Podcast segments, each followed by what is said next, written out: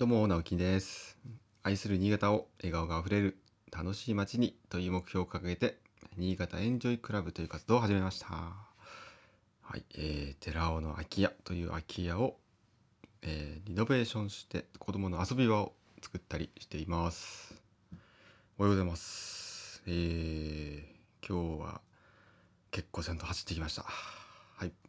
で走ってきた勢いのまま今本当に帰ってきたところなんですけどお水だけ飲んで、えもうすぐに収録を始めました。若干息が上がってますがはいこのまま 行きたいと思います。えー、あそうそう。結構前に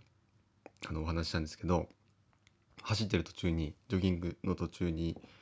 えーすごいこう立派な建物を建ててる場所があるよっていう話を確かね、えーやったしたと思うんですけど今日も、えーあれなんか2週間ぶりぐらいかな、うん、にちょっと見てきたんですけどえ結構もう屋根の方まで出来上がってて、まあ、出来上がっててというか、まあ、できてないんですよまだ。すごすごく長い時間をかけてもうめちゃくちゃ手間をかけて木を組んでるんですよ。これ今のもうあの普通の一般住宅の家づくりを考えられなくて、ええ今もうクレーンでビーンってね上げてねトントンカンカントントンっつって、えー、大体ですねまあ2日あればまあ普通に終わりますね、はい、胸上げって言って。もう屋根のね一番てっぺんまで組み上がるのがもう早いと1日で終わります。はい。もうかかっても2日ですね。それがこれなんえー、どのぐらい？3週間ぐらいやってるんですかね。はい。まあ建物も大きいんですけどとにかくその作り方が、まあ、昔ながらの、まあ、伝統工法と呼ばれてるもので作られてて金物をね使わないで木を組んで、はいまあ、積み木のようにって言ったらいいんですかね、まあ、積み木って言ったらあれですけど、まあ、めちゃくちゃ芸術的な積み木です。もう今日も本当眺めて惚れ惚れしたんですけどなんかね、まあ、あいうのがやっぱ価値があるっていうんですよね。きっとまあ何にもねこうわからない方もが見てもうわ綺麗だなとかすごいなとかってなんか思うはずなんですよね感じるはずなんですよ。まあ、そういうのって、まあ、ちゃんとその価値がある。うん、もうその成り立ちがすでに美しいっていうのは、まあ、芸術みたいなもので、うん、ああいうのを作るのいいですね楽しいですよねきっとね。はい、あのきっと後世まで残っていく建物じゃないかなと思って、はい、注目してます。はい、えーもう3分も話しちゃったんですけど、えーじゃ今日はですね、えーまあ、この住まいづくりシリーズということで何を話そうかなと思ったんですが今日のテーマは、まあ、家づくりを目的にしてませんかと。人生においての目的になってませんか？家を作ることがっていうお話をはい。これも結論今言ってるんですけどうん。もう6分半ぐらいかけて話をしたいと思います。はい。まあ、その通りなんですけどあの、まあ、昨日のお話だとねえあの人生における、まあ、支出の計画ということでライフプランを立てましょうというお話をしたんですけどじゃあそれをやって何が分かるかというと、まあ、その家族において、えーじゃあ家づくりに、かけられるお金予算、まあ、いくらぐらいなんだろうなっていうのが、まあ、しっかり把握できるというところまでお話ししましたね。でこれなんでこれをこうしっかりと把握しておくか大事かっていうとあのまず家を作る目的って何かなっていうところなんですけど多分もうおそらく一つしかないのかなと思います。あのまあちっちゃいねいろんな目的はあると思うんですけども大きい目的は一つで、まあ、自分を含めて家族が安心して、まあ、暮らせるように暮らしていけるように、うん、でもこれも一点じゃないかなって思いますあの集約すると。うんまあ、他にもいろいろ多分ありますよ何かしたいこれがしたいからこれがしたいからとか。でももう大元はこれだけじゃないかなと思うんですけど違いますかねなんかあの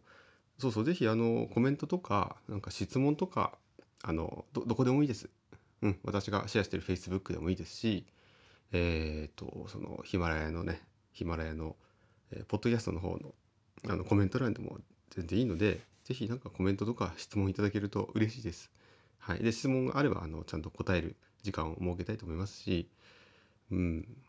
なんかせっかくなのでね聞いてる方がこう反応してくれるとすごく嬉しいなと思います。はい、あちょっと脱線しました。えー、そので目的っていうのは、まあ、あくまでも、ま、家族が安心してこう長くね長く長い時間安心して暮らせるようにその土地を買って家を建てるとか、はい、なんなら中古住宅をね、えー、借りて住むという場合も同じですよね。全く同じですよ。そのもう根本的な、うん、目的というのはそこじゃないですか。うん、で、まあな、なるべく安心安全にとかなるべくあったかくとかそういうところでこう付帯的なものが出てくると思うんですけどそういうのが、ね、構造強度だったりとか、えー、断熱仕様だったりとかっていうところに行くわけですよね。はいまあ、どこどのぐらいで便利に暮らしていけるかっていうところはその後だと思うんですけどもう大前提はそこですよね。となるとあのー、そこさえこう達成すればあのこれはまあ言葉を選ばずに言いますけど家なんてお金かけない方がいいんですよ。はいこれ家づくりをね手がけてた人間が言う言葉じゃないですけどでも本当に本当に思います。家ってそんなにあの人生においてお金をかけるべきとこじゃないっていうか、まあ、かかっちゃうんですけど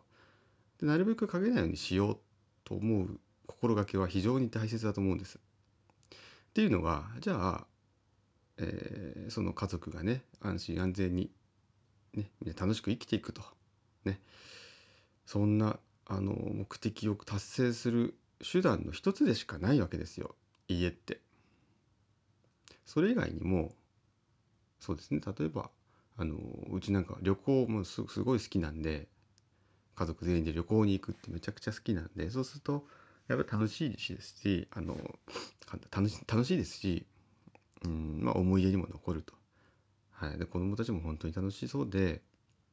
でそれを見て親も楽しいと。で親が楽しんでれば子供たちも楽しいと、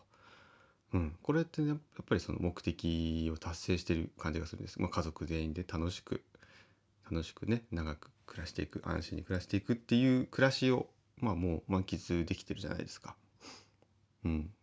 やっぱりその家を家にいるだけが人生じゃないですし、ね、それぞれが好きなことをやるとか、えー、そうですね。まあいろんな他にもあるじゃないですか楽しみがね。だから家に一点集中をするっていう考え方はまず持たない方がいいと思います。ついついねあの家を家づくり住まいづくりするぞってなると本腰入れてねせっかく建てるんだからってあのよくよくこれ言っちゃうんですけどでもどうせあのライフスタイルなんて変わるわけですから、うん、で子供だって大きくなりますしえー、例えば親だ親だってあの職場が変わるとかそうですね。あとはなんかうんそれが大きいかな親はね。職場が変わるとかあと考え方が変わるとかね。何かこう大事にしていた価値観がガラッと変わる。それはまああの例えば今回のコロナコロナウイルスみたいな形で外圧からのねあの価値観の変化っていうのもまたあるでしょうしうん都会が好きだった人がいやこれから田舎だとかいうなんかねもう人間ってそうやって変わることが前提で考えた方がいいと思うんですよ。そうなってくるとやっぱり家に一点集中家にもうそのリソースその家族のね予算を大きな大部分を占めてしまうっていうのは結構リスクが高いと思うんですよね。うん。なんかこれまあまあ皆さんどうなのかな？意識しなくてもまあもうね言われなくても分かってるよって 思ってるかもしれないですけどあえてあえてちょっと今日そのお話をしてるんですけど別にそれがいいとか悪いとかじゃなくてですよね。うん、私が思うなんか家づくりのそのにおけるスタンスっていうのは結構あのラフでいいというか、うん、どうせ変わるんだしとか、